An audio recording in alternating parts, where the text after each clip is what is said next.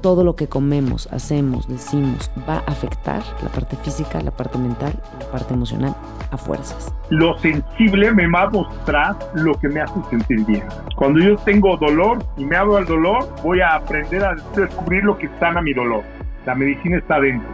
Explorar la eroticidad del cuerpo físico sin poner barreras, ¿no? Y abrir una comunicación plena con mi pareja. Mira, tócame de esta manera. Si crees que algo externo a ti te va a dar esa felicidad, esa plenitud, estamos bien, bien equivocados, caray. Y este es el podcast de Karina Velasco. Descubre el mundo con otros ojos.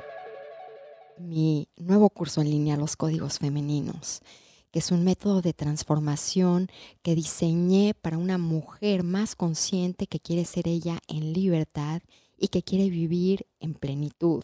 Una mujer que puede sentirse sin miedo, crear sin bloqueos y encontrar la armonía y el balance. Y estos códigos son para ti si eres una mujer que nunca has podido ser auténtica y libre, que hay algo que te bloquea. Si estás lista para soltar y poder crear la vida que realmente quieres y que te mereces. Y si estás cansada de hacer todo lo posible para ser feliz, bajar de peso y no lo has logrado. Así que si quieres más gozo, placer en tu vida y que tengas las herramientas y el poder para cambiarlo, te invito a que te inscribas a los códigos femeninos en mi por supuesto, página web carinavelasco.com. Hola y bienvenidos al podcast y hoy tenemos un tema que me encanta de sobremanera, que es la magia. Y quise invitar a Iván Maraña, que es un mentalista profesional, miembro de la Society of American Magicians, que comenzó su carrera en el mundo de la magia con el propósito de hacernos recordar ese sentimiento que muchos hemos olvidado. Con el paso del tiempo descubre que su interés va más allá de lo que se puede explicar con las 52 cartas de una baraja, lo que lleva a enfocar sus estudios en áreas como la psicología y la programación neurolingüística. A través de estas y otras herramientas logra comprender mejor la mente humana para lograr experiencias que parecen imposibles. Comenzamos. Y qué gustazo estar aquí en vivo y en directo porque muchos de los podcasts que han escuchado anteriormente pues se hacen vía audio porque todo el mundo está por todos lados, pero tengo el gusto de que esté aquí en Los Ángeles mi queridísimo Iván para hablar de este tema que me apasiona de sobremanera, que es la magia. La magia y el mentalismo.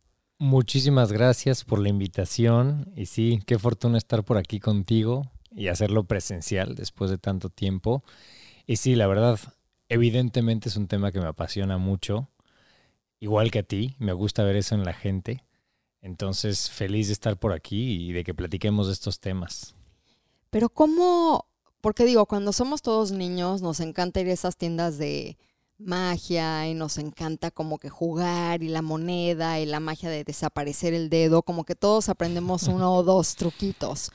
Pero a ti qué te llamó de decir, esta es mi pasión de vida, a esto me quiero dedicar, porque sé que tienes como un camino donde te desviaste un poquitito y de repente volviste y, dijiste, esto, esto es lo mío, la magia y el mentalismo es lo mío.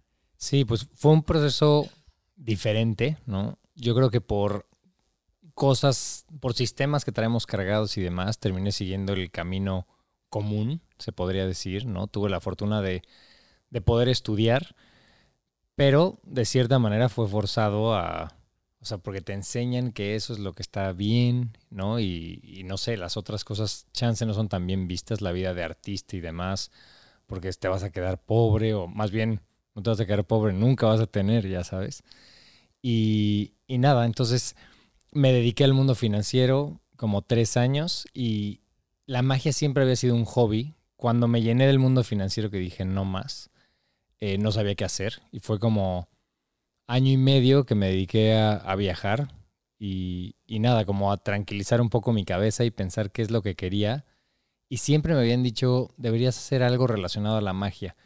Y como que nomás no me la acababa de creer yo por lo mismo.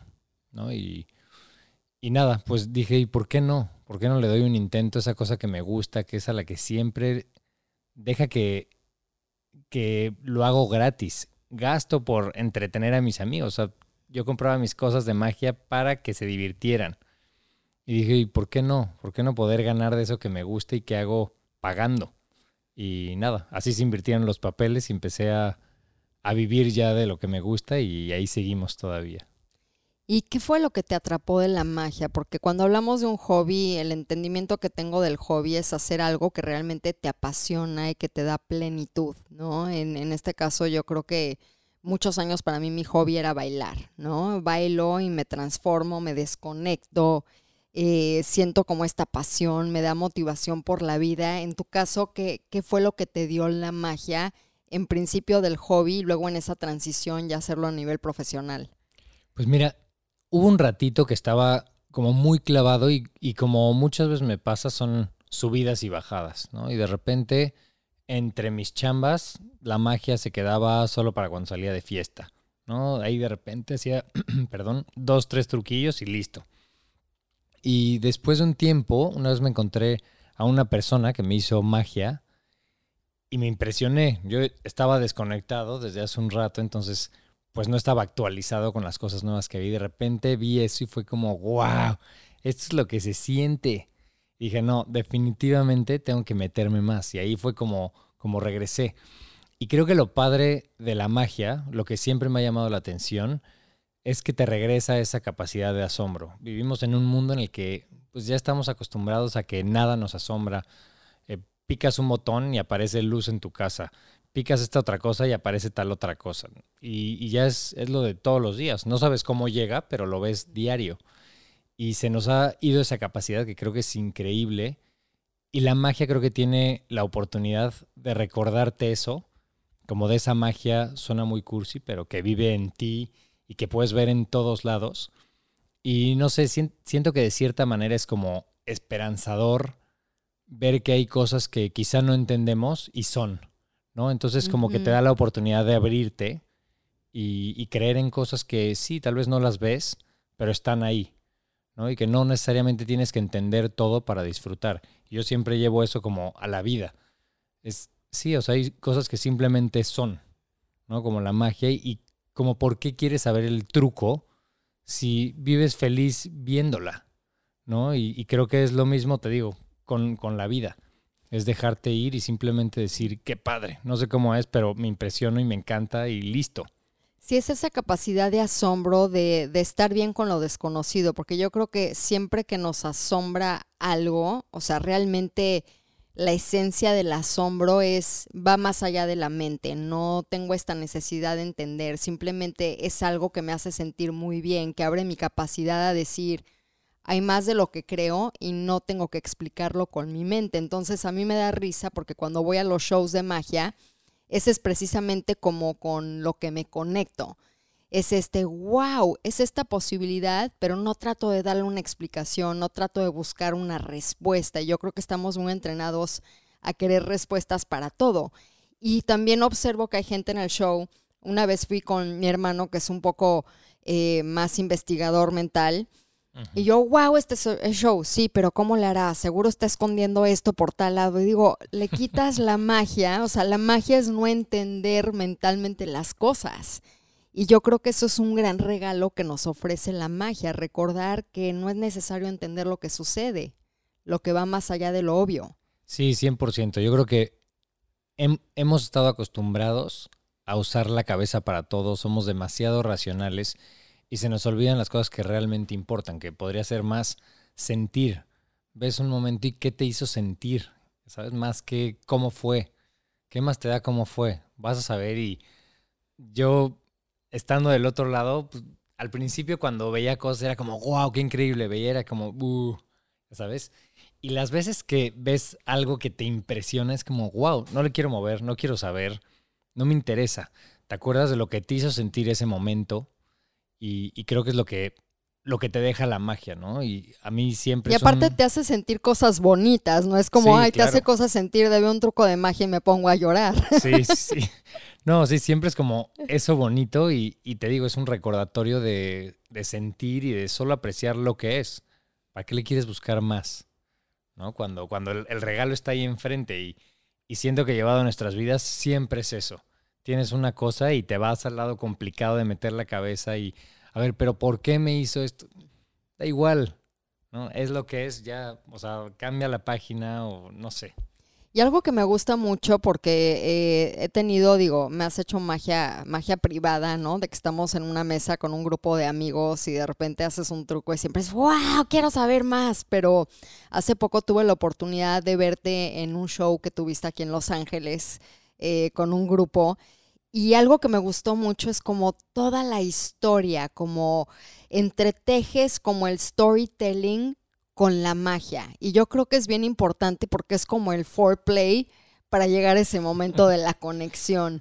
¿De dónde sacas estas ideas y estas historias? ¿O es parte también de la magia de decir, meterte en un ambiente para entregarte el premio?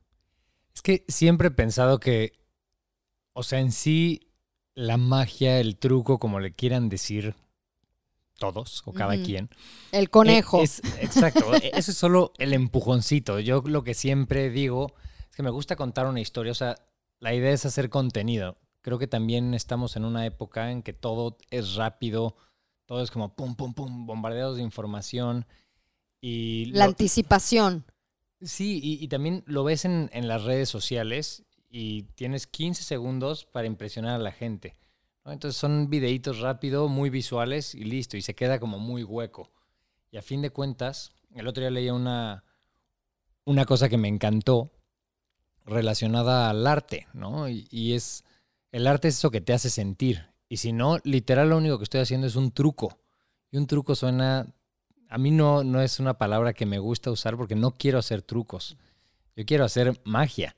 Y la magia se hace a través de, de sentir, hacer sentir a la gente. ¿no? Que eso a fin de cuentas es lo que logra cualquier tipo de arte, la música. Claro, mover las emociones. Exacto, porque si no, a mí qué más me da que digan, ay, wow, qué bien lo haces, qué bien haces tus trucos. No, prefiero, prefiero verte llorar o reír o cualquier sentimiento que, que te mueva algo adentro y que te haga cuestionarte las cosas, porque si no, sí se queda muy superficial y creo que eso no tiene tanto sentido cuando simplemente con una historia que siempre se trate de, ellos, no de mí. Quizá yo cuento una historia que te vas a sentir identificada porque alguna vez te pasó no sé qué y, me ha pasado muchas veces que la gente llora, ¿no? Y, si hago llora in a good way, ya sabes. Sí, claro. llorar, de liberación. Exacto. Entonces, es padrísimo. es como cuando ves un atardecer y lloras, es una liberación, es un asombro. Sí, cuando eso pasa para mí es hoy hice bien mi chamba, ¿no? Y cuando no, pues hay cosas que tienes que trabajar porque para eso es que lo haces. Si no moviste nada en la persona y no se cuestionan cosas o nada que se trate de ellos, algo estuvo mal. Y además para hacer magia yo creo que se requiere de mucha práctica y una determinación eh, digamos que muy precisa, ¿no? Eh, se requiere de esta devoción, de este amor por el arte y muchas horas de dedicación, porque muchas veces vemos a alguien que está haciendo magia, ya hablaremos del mentalismo, la segunda parte del podcast para todos ustedes que, no se lo pueden perder, pero, pero la magia, digo, requiere mucha disciplina. No sabemos todo el trabajo que hay detrás, no solo es con el fin del entretenimiento. ¿Tú de dónde sacaste, digamos, que esta consistencia, esta disciplina para estar haciendo esta práctica que va más allá de lo que le llamamos el truco, la magia en sí, pero el storytelling, cómo eliges tus historias, cómo eliges eh, qué magia quieres hacer, cómo sabes qué traes en tu botiquín eh, de, magia que quieres compartir, cómo sabes qué compartir, porque sobre todo veo que cada vez que haces presentaciones son magias distintas, son historias distintas. Entonces, ¿cómo eliges, digamos, que tu menú? Sí, lo primero que trato de hacer es ver en mí qué es lo que quiero reflejar. ¿Qué es lo que le quiero decir a la gente? O sea, yo empiezo siempre por el script y ya de ahí me voy. ¿no? Y digo, ah, esto puede entrar bien aquí, esto no. Cada acto que elijo, tengo que hacer lo mío. ¿no? O sea, existe una cosa y ahora cómo haces eso tuyo, cómo lo haces mejor o cómo lo haces que, que vibre con lo que eres. Entonces, te digo, empieza con la historia, después ya elijo qué cosa quedaría bien para darle punch a esto, ¿no? Y, y te digo, a mí me encanta la parte de las historias, entonces una vez que, tengo ya como esa línea y los actos que voy a hacer, pues ahora sí le meto una historia que, que, tenga punch. Entonces mi idea en cualquiera de los shows es llevarte por diferentes emociones. Quiero que a ratos estés feliz y después te pongas triste. Entonces... El suspenso. Eh, exacto. Entonces hay un poquito de todas esas para que salgas y sea como, uff, ¿qué fue lo que sentí? Y la parte de la disciplina, pues sí. O sea, no te voy a mentir. Hay veces que falta.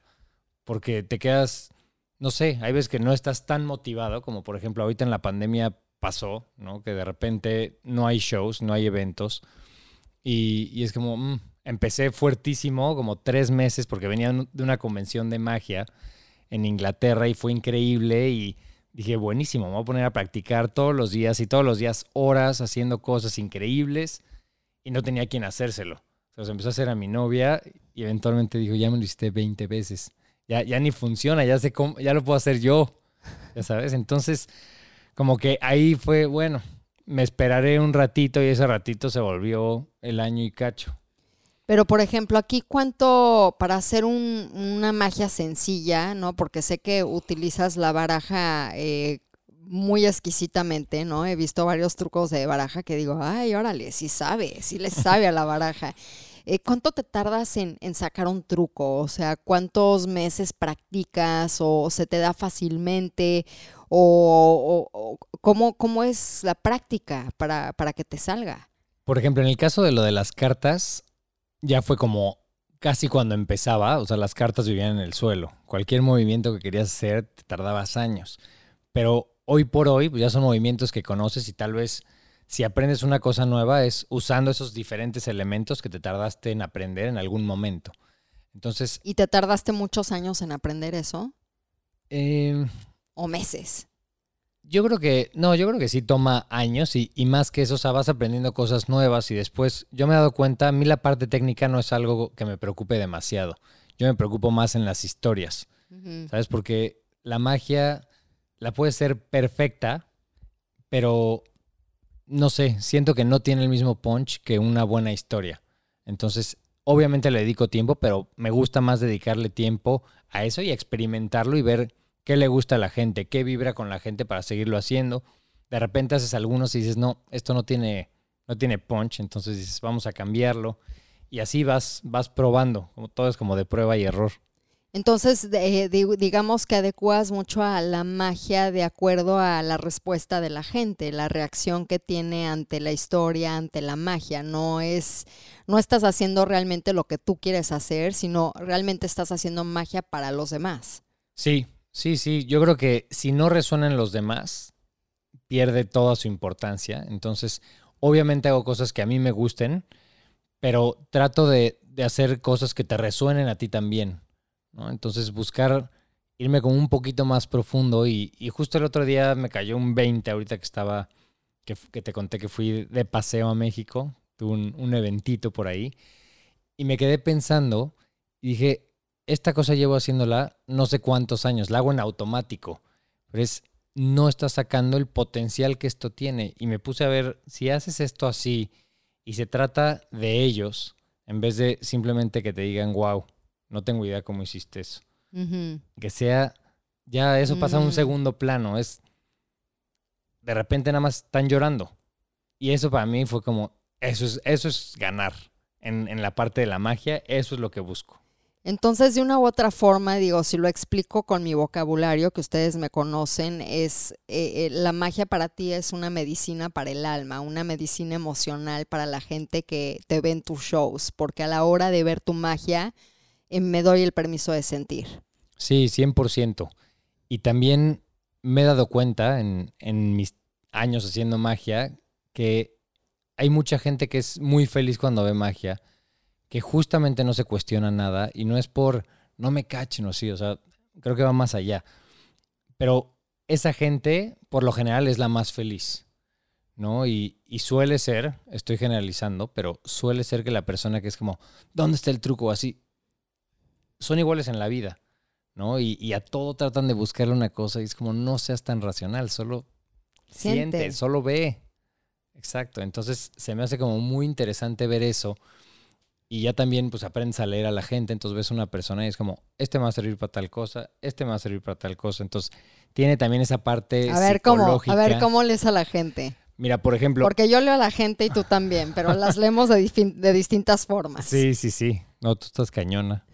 Pero cómo lees cada uno tú? hace su magia. Sí, cada uno su hace manera. su magia. No, mira, por ejemplo, con un poquito que habla una persona, ya sabes un poquito como de qué estilo es. Si los ves sueltos, sabes como para qué te van a servir. O sea, sabes, si vas a hacer un acto que es, se podría decir, un poco gracioso, pues obviamente la persona suelta te va a funcionar más que el que está todo, todo Tenso. tight ahí. Ajá. Entonces, pues no sé, es un poco ir leyendo esas cosas y qué cosa funciona para cada quien. Por ejemplo, cuando se trata mucho de sentimientos, yo procuro siempre elegir mujeres porque están Más mucho más en contacto con esa parte, ¿no? Y Mm. los hombres no tanto. Si es una cosa numérica en Y hay general, algunas que se ponen nerviosas contigo, ¿eh? pues no sé.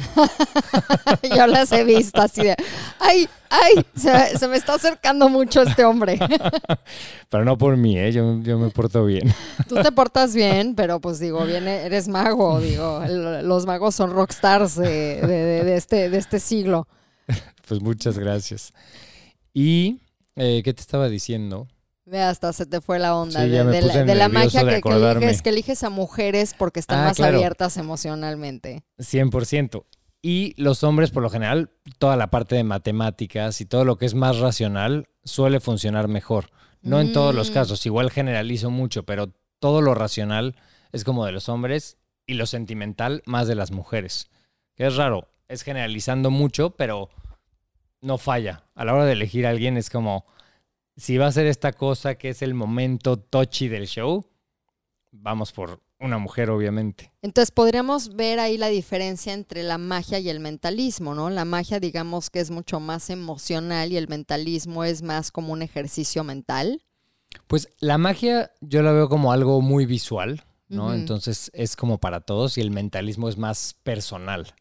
Pero ¿cuál es la diferencia entre las, entre las dos? Digo, porque te conozco a ti y a mi amigo Diego Wimburn, que los dos hacen magia y también son mentalistas. Y a mí cualquiera de los dos formatos que, que he visto en ustedes me asombran de igual forma.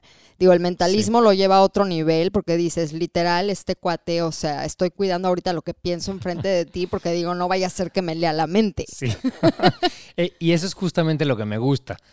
La magia, te digo, es como muy visual y muchas veces pueden decir como, no, es que hizo tal.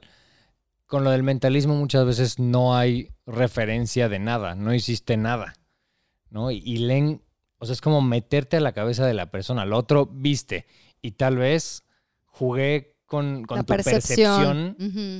Que por- eso es el por ilusionismo, cómo ves ¿no? con los ojos. Sí, que es, que es un poco como de la, va de, de la mano con la magia. Pero ¿cuál sería la diferencia entre magia, ilusionismo y mentalismo, no? Porque digo, las referencias que tenemos es el mago, pues digo, si te vas desde Beto el Boticario hasta el mago Frank en los setentas, hasta eh, Houdini, ¿no? Ese, ese era como más magia. Y luego el Escapista. ilusionista, que era David Copperfield, que desaparecía la Estatua de la Libertad y que fue en los ochentas.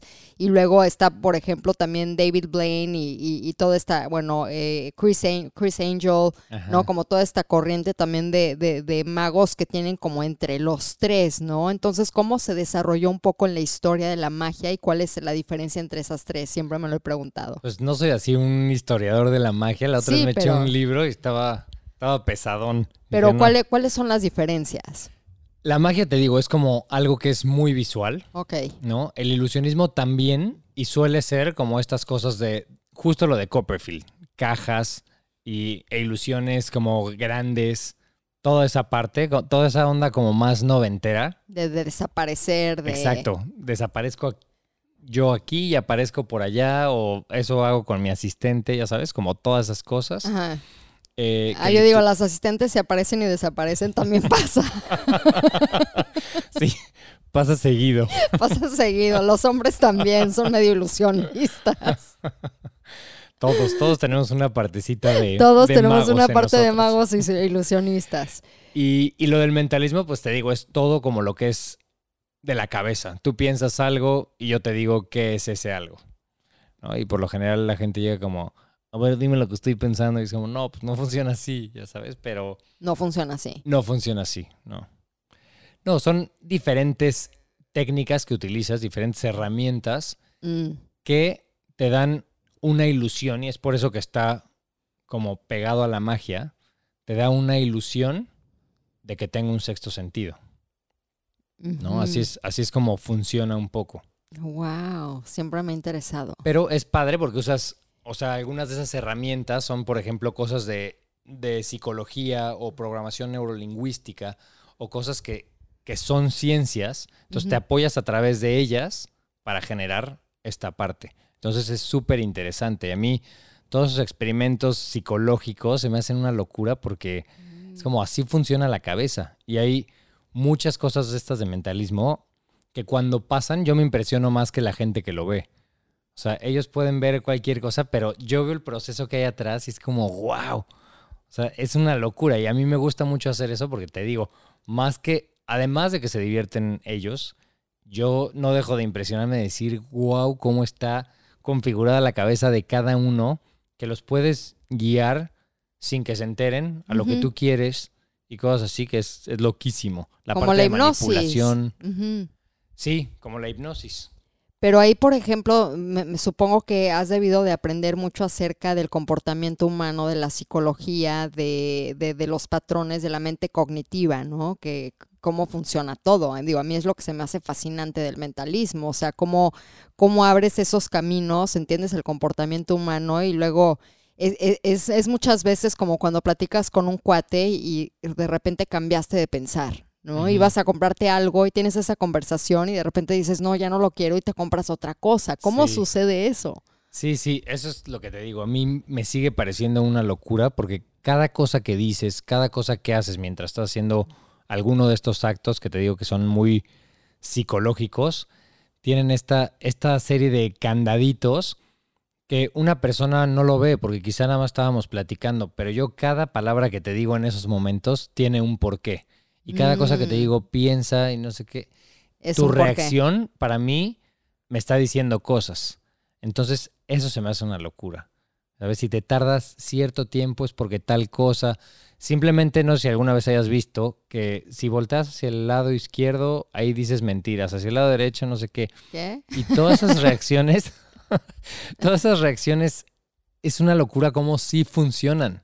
¿No? Y, Mm. y yo creo que también empieza a despertar una parte intuitiva que toda esa parte de, de psicología que dijimos ahorita, yo creo que queda aprendida como de barrio.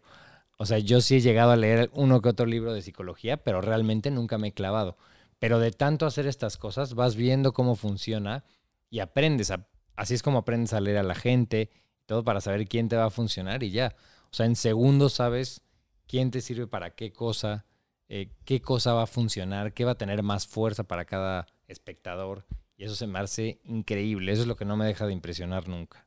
Entonces el mentalismo, digamos que es medio custom made, ¿no? Tú lo adecuas de acuerdo a la personalidad de cada persona. O sea, un, un- un acto de mentalismo para mí sería muy distinto que para, por ejemplo, una persona sumamente escéptica. O, o puedes hacer el mismo. Pues no, yo creo que sí eliges Ajá. qué cosas son para cada quien y puede ser en el mentalismo o en la magia, es más, más bien ver a la persona, porque, por ejemplo, conociéndote a ti, que te conozco y que te he hecho cosas, pienso que tal vez dirías, ok, padre las Que me he cartas. hecho trucos, aclaremos. Dices, ok, está entretenido lo de las cartas, qué padre, pero hasta ahí, ¿no? Yo contigo me iría más a hacer algo de mentalismo o algo visual. Sé que algo de eso te, te impresionaría más, ¿sí o no? Mm, totalmente. Sí, me imagino, ¿no? Porque justamente tienes como, como esa parte que, que quieres, no sé, se- Ver. Se, te ve que quieres exacto, quieres ver, o lo de la cabeza también te llama la atención, y lo de cartas sería como, ah, seguramente lo disfrutas, conociéndote lo disfrutarías, pero tendría mucho más punch lo otro. Claro, digo, hace poco me hiciste un, un, eh, un ejercicio, ¿no? Porque fue como un ejercicio para mí eh, con el celular que me llevaste a buscar una palabra, no sé, digo, ya, ya tienen que ir al Instagram de Iván porque seguramente ahí tiene varias cosas que pueden ver, pero me quedé muy impresionada porque sí fue porque a mí me gusta jugar mucho, ¿no? Con, con la mente. Entonces cambié, me acuerdo que de opinión como seis veces y dije, a ver, a ver si le encuentra, a ver si puede buscar lo que yo estoy pensando. Y cambié de opinión, de opinión, de opinión y no. O sea, fue como me regresó instantáneamente a esa palabra, esa palabra que me acuerdo que fue la palabra Islandia. Y curiosamente Islandia lleva persiguiéndome desde que me hiciste esa, esa magia hace como dos semanas las dos semanas. El acto siguiente es aparecerte allá. el acto siguiente es que me lleves a Islandia. Eso sí ya sería un, un, te una genialidad. Hasta un vikingo. sí, pero ni te preocupes. Pero eso es a mí lo que me fascina del mentalismo, que no importa qué tanto tú le des movimiento y trates de cambiar y distraer al otro, un buen mentalista hace su trabajo, no importa si cambias de opinión o no. Eso es a mí lo que digo, wow, e, es, la maravilla para mí. Sí, también hay muchas personas que dicen como, ah, no, pues sí, es que Italia estaba muy fácil. es como, no, o sea, yo que ibas a, o sea, ¿cómo ibas a saber que ibas a poner Italia, que ibas a poner no sé qué? O sea. Sí, ¿cómo sabes? A fin de cuentas es. Ahí está la cada magia. persona puede poner lo que quiera. Ahí está la magia. Sí, exacto. Muchos de ustedes me han preguntado acerca pues de cómo nutrirnos, eh, sobre todo si estamos pasando como mujeres por momentos hormonales, queremos más balance en nuestra sexualidad, queremos tener una vida mucho más amorosa con nosotras mismas. Y es por esto que escribí el libro del punto al punto G, que habla de la nutrición integral y de balancear pues nuestra comida primaria, que digamos que son nuestras relaciones humanas, que a veces son muy complicadas, pero que todos estos temas de desequilibrio anímico eh, pueden provocar depresión, sufrimiento, pueden afectar incluso nuestro peso y nuestra expresión corporal. Y es por eso eh, que encontrar esta armonía nutriéndonos tanto en el corazón, en nuestra sexualidad y en la alimentación, pueden crear esta plenitud. Si estás lista para liberarte y experimentar el amor y el sexo a su máxima expresión, ve ahora a tu tienda, a tu librería o online y compra del punto al punto G. ¿Cómo ha cambiado el mentalismo? Porque hablamos de la magia, lo que te da, ¿no? Esta cuestión emocional. ¿Cómo ha cambiado tu vida? O sea, ¿qué aprendes de, de cada cosa que aprendes para hacer, de cada show, de cada vez que compartes estos, estos ejercicios de mentalismo, este espectáculo de mentalismo? Pues yo creo que, como lo platicamos la otra vez, creo que es una terapia para mí y que me ayuda a, entender muchas cosas. También yo veo cómo voy cambiando a través del tiempo y una cosa que llevo haciendo 10 años, hoy la hago muy diferente a como la hacía en ese momento. Te digo, en un principio me interesaba hacer el truco. Hoy en día veo que eso me da igual. Quiero que la gente sienta. Entonces trato de hacerlo más, más por ese lado. Qué increíble. Y bueno, hace poco eh, me acuerdo perfecto que, que, te dije, yo también te quiero compartir mi magia y nada más voy a compartir un momentito. De repente eh, estábamos en una sesión y vi el número 9. Sí. Te dije, ok, el 9. Que resulta que es tu número favorito. Sí, sí, sí. Y lo interesante aquí es que cuando usamos la intención, por eso yo hablo muchas veces de mi trabajo como magia, porque realmente no sabes. Es como que te le estás rifando y dices, ok, es el número nueve porque lo siento, porque lo veo, como lo intuyo, y, y te sorprendes y dices, claro, ¿cómo sabías que era el número nueve? Es un tipo de magia. Yo creo que es ese mismo asombro que buscamos en el mentalismo, en la magia. Es este de darle la bienvenida a lo desconocido y no saber el por qué. Y, siento que, las personas como tú que hacen magia y mentalismo también tienen una intuición muy pulida, por más escéptico que haya sido en tu vida. Entonces, si has sentido que esta como tercer ojo, esta visión, esta intuición se te ha despertado? Sí, 100%. Eh, yo creo que eso es algo que también hemos perdido bastante, ¿no? De repente conoces a una persona y no te vibra, que eso es tu intuición, pero dices, no, chances, no sé qué. Y después te das cuenta que sí resultó ser quien pensaste que era esa primera vez, esa impresión que te dio, eso era. Pero estamos acostumbrados a callar a, la intuición, para bien o para mal, como que ya no te escuchas. Y creo que las cosas están ahí. Es como, ¿qué sentiste? ¿Quieres hacer esto? Hazlo. No quieres, no lo hagas. Y todo está ahí, pero empiezas a meter lo que decíamos hace rato, la mente, y entonces ya empieza a distorsionar un poco más el asunto, ¿no? Que también gracias a eso funciona la magia y todo eso, porque entra a la cabeza. Si, si solo lo dejara hacer, es como, ah, esto es como los niños. Yo siempre lo pongo como un ejemplo. A mí no me gusta hacerle magia a los niños porque ellos siguen ahí. Ellos, Mm. dile, dile, estoy volando, estoy levitando esta manzana. Dicen, ah, cool, ¿no? Se lo dices al señor y es como, ¿cómo? La ley de la gravedad dice que una manzana no puede estar volando, no sé qué. Y ya sabes, entra esa parte que como que rompe eso. Entonces, yo creo que es súper importante abrirnos. Y justo el caso que decías ahorita de, de lo del 9, me encanta, ¿no? Y yo por mi profesión tiendo a analizar las cosas, porque estoy acostumbrado a que veo cosas y tengo que saber cómo se hacen. ¿Diste con mi truco de magia o no? No, no he dado todavía. Por eso vine, vine hoy para aprender más. Pero eso es lo increíble, ¿no? Que todos y tenemos que compartir y, y decir, va más allá de la mente. Sí, te lo juro. Acaba, como platicamos de la película de Magic in the Moonlight, se trata de un mago y de una que hace como sesiones espiritistas. Y entonces el mago dice que ella es, es un fraude, ¿no? Que es algo que hacía Houdini. O sea, esa historia es prácticamente la de Houdini. Y, y yo tengo como mucha relación a esto porque, te digo, por mi profesión y hobby también, me dedico a, a ver cómo están pasando las cosas. O sea, es como inevitable analizar. Y después como, ok, esto sí fue un acierto, como lo verías en el mentalismo, esto sí fue. Y este también. Y este también. Y ya sabes, y hay tantos que es como, ¿sabes qué? Ya mejor suelto y creo y disfruto y me abro y, e intuyo yo. Y es increíble una vez que te abres y dejas que todas esas cosas pasen, como simplemente ya es como, dejo descansar a mi cabeza y simplemente disfruto. Disfrutas y enriqueces tu vida. Sí, muchísimo. que es lo que yo creo. O sea, yo cuando voy a un show tuyo o de repente te veo haciendo magia, enriquece mi vida, mi vida. O sea, es ese momento donde digo, ay, me siento en asombro, ya me siento mejor y tengo ganas de ir a trabajar y me siento ilusionada y vuelvo a creer en la magia de la vida. Como que me recuerda, para mí es un gran motivante. Creo realmente que tiene que aportar muchísimo. Pero quería preguntarte algo que me da mucha curiosidad, porque la magia ha cambiado mucho a lo largo de los años, ¿no? Sí, mucho. Y ha habido obviamente los grandes que, que ya los conocemos como Houdini. Eh, David Copperfield yo lo considero porque pues, fue un ilusionista Sí, sí.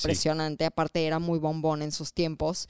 Este, Siegfried and Roy incluso en Las Vegas, ¿no? Sí. Que durante años que trabajaban eh, y desaparecían tigres. eh, hasta en México, Chen Kai era impresionante, ¿no? En, en los años 60, en los años 70. Entonces ha habido como grandes impulsores de la magia en el mundo.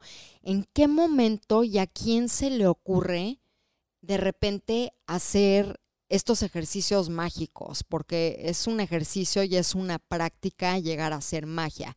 ¿Y a quién se le ocurrió de repente empezar a hacer magia con los celulares? Eso a mí me impresiona muchísimo. Sí, sí es una locura. Porque meterte a Google o meterte a Wikipedia, o sea, es un mundo. Te estás, estás haciendo magia mezclando el mundo material con el mundo virtual. Sí. Sí, yo creo que como todo en el mundo va evolucionando conforme se va moviendo el mundo, ¿no? Entonces, antes era el típico show en el escenario, que por cierto me encantaban, o sea, me hubiera gustado estar ahí. Y nada, ahora es eso, que tiene sus cosas buenas y tiene sus cosas malas, ¿no? A mí muchas veces siento que la tecnología puede como desviar un poco el tema de la magia, que dicen, no, esto lo está haciendo porque el celular, o sea, si vieras la cantidad de veces que me dicen, lo juntas, entonces al juntarse le pasa el código y es como, no, Sí, exacto. ya, ya es así como un- una idea tan rebuscada que dices, no, obviamente no va por ahí, pero pues tiene, tiene esa parte, ¿no? Que al mismo tiempo pues es una herramienta padre porque hoy en día todo el mundo trae su celular, entonces puedes usarlo para hacer las cosas que quieres y al mismo tiempo puedes seguir haciendo lo de antes.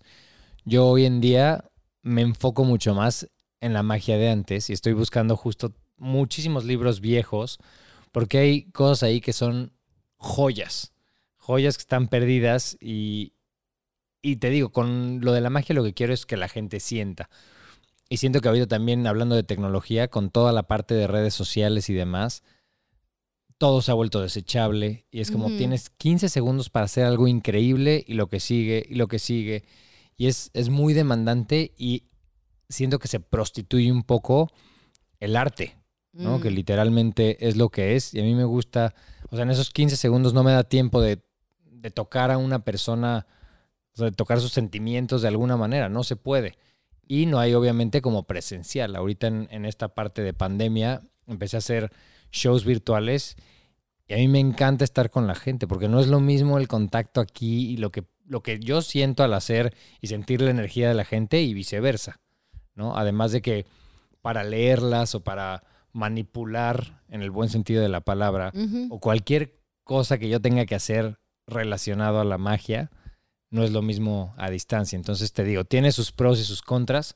Creo que es una herramienta increíble si usas la tecnología de una buena manera, pero eh, pues nada, hay que tener cuidado para usarla justo como tiene que ser y no, no excedernos, que es cuando puede dañar un poco la, la visión y las cosas.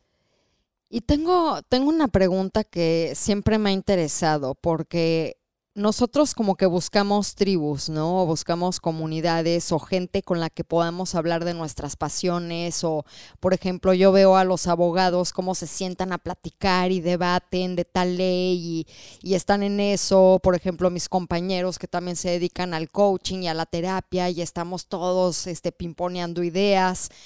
Eh, los magos no se sienten un poco solos porque digo, no hay tantos en el mundo, no es como, no es como una profesión que digas eh, eh, son arquitectos, abogados, artistas, músicos. ¿Cómo, ¿Cómo se maneja eso? ¿No hay, no hay mucha comunidad? O, ¿O con quién hablas de magia? ¿Con quién puedes pimponear ideas? Eh, Eso es lo que hago en Los Ángeles. Para eso me vine. Ok. No, aquí hay una sociedad que se llama The Magic Castle, que es una de las sociedades de magos más grande. es no. como el Harry Potter Center. Literalmente es. A un día te voy a llevar. Por Ya Nada más favor, que abran te voy a llevar. por favor.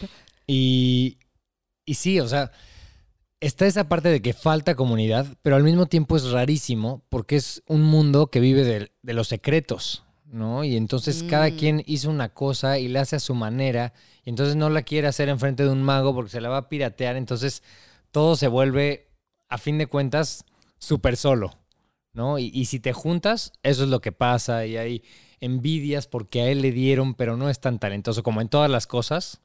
Existe esa parte. Pero se magnifica más ahí la, el sentido este Pues- de competitividad o de que yo inventé algo y no quiero que nadie más lo use porque quiero ser el único. 100%. O sea, hay muchísimo eso de yo inventé Uf. y es mío nada más. O es que eso se me ocurrió a mí y tú lo hiciste. Entonces es un relajo. Yo prefiero mejor mantenerme como más alejado y hacer mis cosas. Y también tratar de no ver tanto eso. O sea, tratar de no inspirarme o no juntarme tanto con otros magos. Porque de cierta manera sí te influencia lo que ves. Mm, Y, y procuro mejor yo inspirarme a través de ver otros tipos de arte. O sea, me encanta ir a ver pinturas, esculturas y todo eso. Es como, wow, qué locura. Imagínate si yo lograra esto que estoy viendo, pero con magia, ¿cómo lo hago?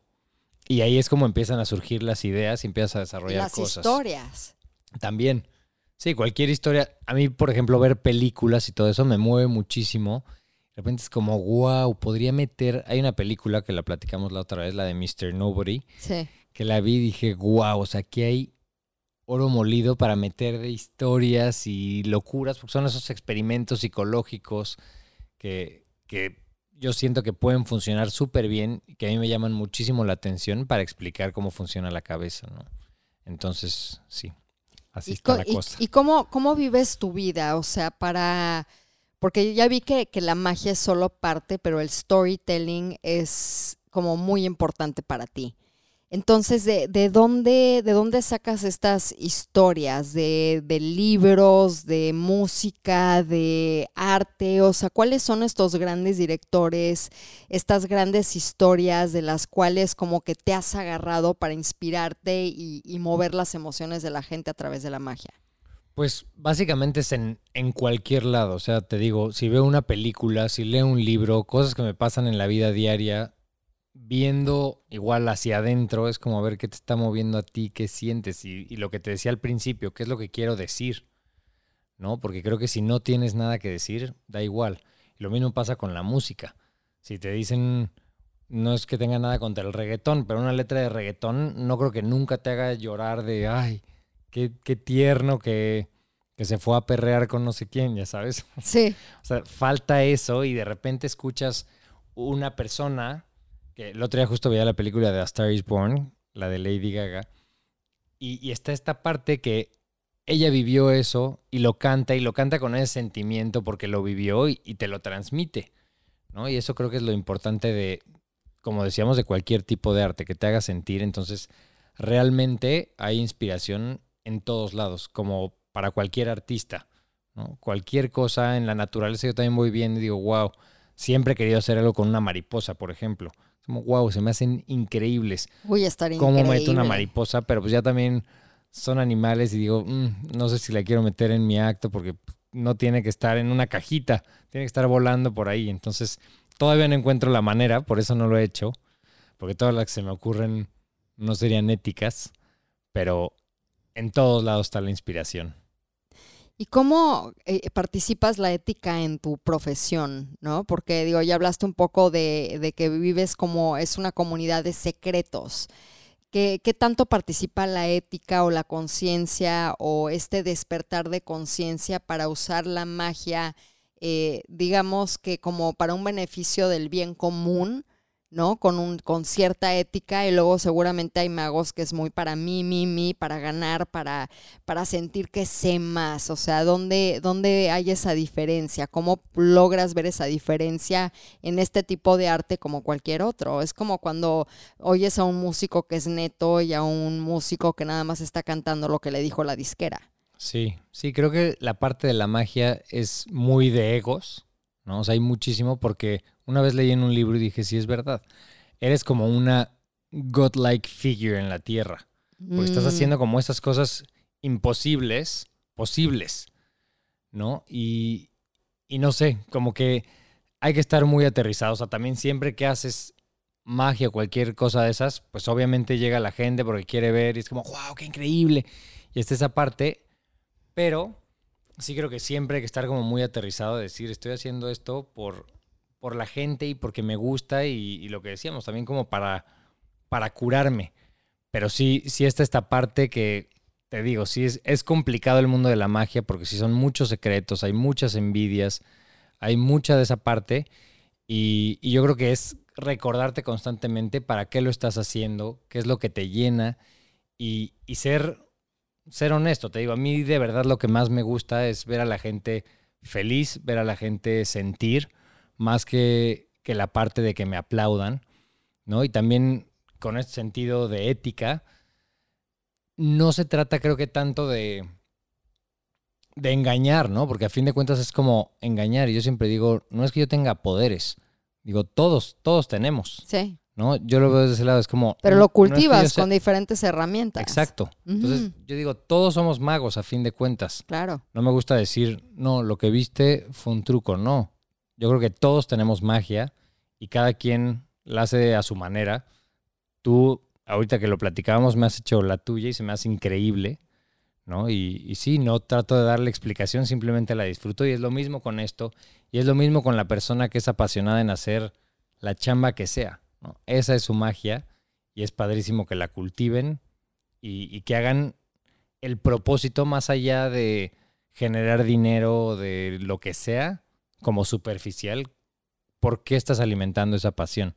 ¿Qué es lo que te da? Yo creo que siempre y cuando seas fiel a, esa, a ese fin, estás haciendo magia en cualquier cosa que hagas en tu profesión. ¿Y por qué crees que está tan de moda la magia ahorita? O sea, como que ha, ha tenido un boom, como que la gente está mucho más receptiva, abierta. eh, digo, ves mucho eh, como este ámbito del street magic, el más, eh, la magia uno a uno que, que en show. Eh, este acercamiento con la magia, a- a- ¿hacia qué dirección va? ¿Por qué se ha vuelto tan popular? Pues no sé, fíjate que yo tampoco tengo idea, me lo he cuestionado y esto Sí. lleva como Sí, lleva un par de años que, que ha sido bastante Es fuerte. que hay un chavito inglés que está muy cañón, que lo he visto en YouTube. Julius Dane. Ajá, ¿será? Julius Dean. Ajá. Sí. O sea, él aprendió en redes sociales. Justo son esos videos de 15 segundos que te digo Sí. que no me gustan, pero sé que se consume. O sea, es como la onda comercial. Pero y- tiene su mérito, porque No, es algo claro. distinto. No, tiene mucho mérito, además, porque él fue el primero. Y, y nada, lo hace muy bien. Por eso es que tiene no sé cuántos millones de seguidores. O sea, le funciona ese método y fue el primero en usarlo. Y, y yo lo he visto dar shows en vivo. Y en vivo es como, "Meh". O sea, a mí no me gustó nada. Pero lo que hace, que es lo de las redes sociales, lo hace increíble. ¿no? Y eso lo ha llevado a dar sus shows y todo así en un lapso pequeñito. Entonces, yo creo que como todo en esta vida, hay públicos diferentes y hay públicos que consumen una cosa y públicos que consumen otra.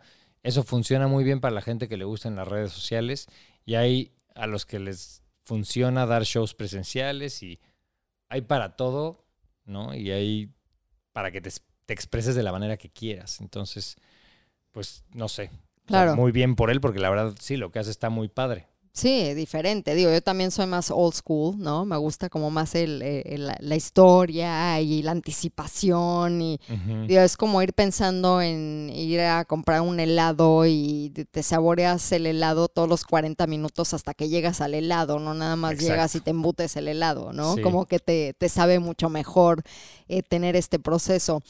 Tengo una amiga que tiene una hija de 16, 17 años y le encanta la magia. Entonces, seguramente muchos de ustedes tienen hijos, sobrinos, este, incluso ustedes como que de chavitos querían aprender a hacer algo de magia. ¿Cómo, ¿Cómo empieza uno si quiere, si quiere hacer magia? Digo, no a nivel profesional, pero imagínate que yo te diga ahorita, oye Iván, pues me quiero aprender dos, tres este, truquitos de magia para llegar y, y- y crear esta impresión en una fiesta o que me ayude para ligar chavas, no sé, digo, puede haber muchas, muchas formas en las que lo utilizas porque es muy divertida. ¿Cómo empiezas? ¿Cómo sé si algo es de buena calidad o no? Si algo va a funcionar o no. O sea, ¿cómo se empieza en el mundo de la magia? Pues yo empecé por internet. O sea, realmente, bueno, Mm. tuve un amigo que me enseñó lo primer, el primer move que me enseñaron en mi vida de magia y de hecho verlo a él fue como mi primer acercamiento real con la magia, o sea, la primera vez que vi algo en vivo. Y me pareció increíble y al día siguiente llegué y le dije, enséñame otro, esto ya, ya lo dominé. Y me dice, no, ya de aquí en adelante vas tú solo. Entonces esa es la bronca de todo lo de magia que son secretos y, y está muy cerrado. Es como, ¿dónde compras un libro de magia, no? Entonces, en todas las jugueterías así siempre está como el kit básico.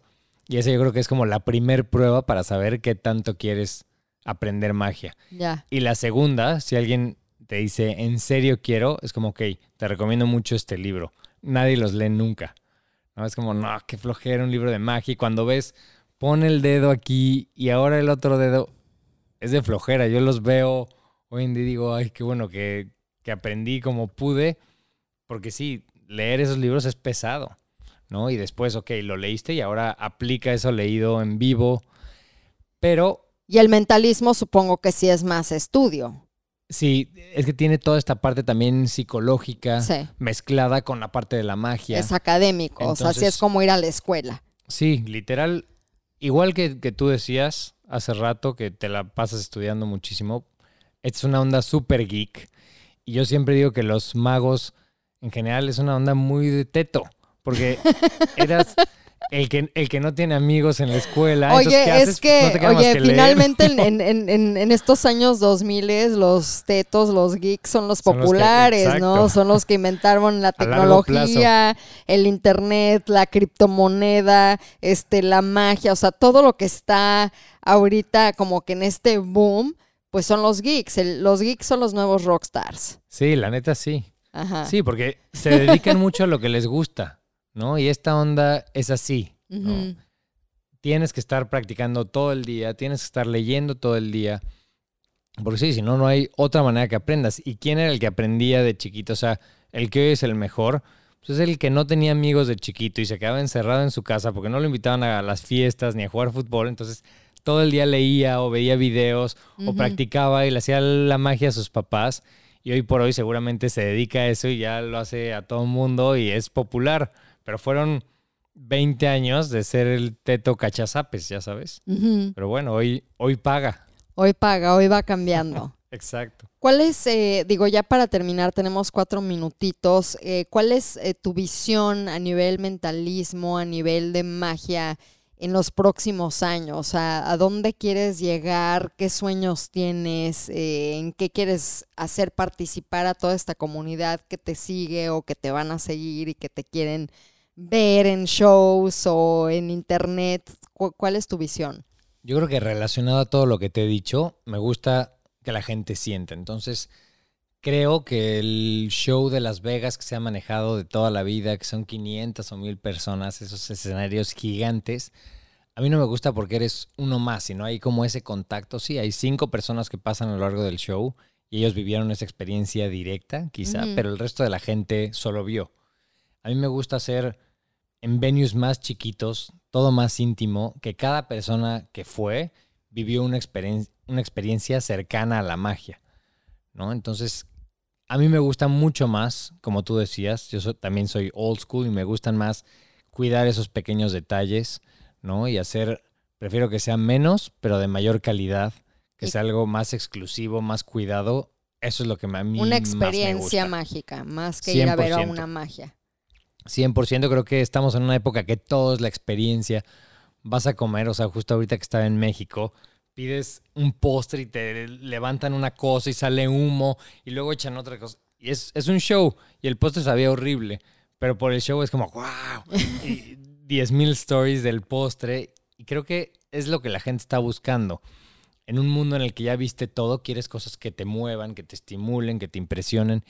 Y creo que de eso se trata. Y en un mundo en el que ya no sentimos y perdemos la atención rápido, creo que ese es el gran reto de, de lo mío, ¿no? Mm. Hacer que te mantengas ahí. Y desde mi punto de vista, creo que es a través de hacer algo muy personal como, como esto, algo, un- unos shows íntimos. Me encanta. Me encanta la idea. Pues gracias por haber estado con nosotros y ya saben, todos ustedes puedan, pueden seguir a Iván en su Instagram, que es Iván Maraña, ¿cierto? Sí, sin la ñ porque no hay, pero Marana. Iván Marana. sí. Iván Marana. Hasta suenas así como, Como italiano.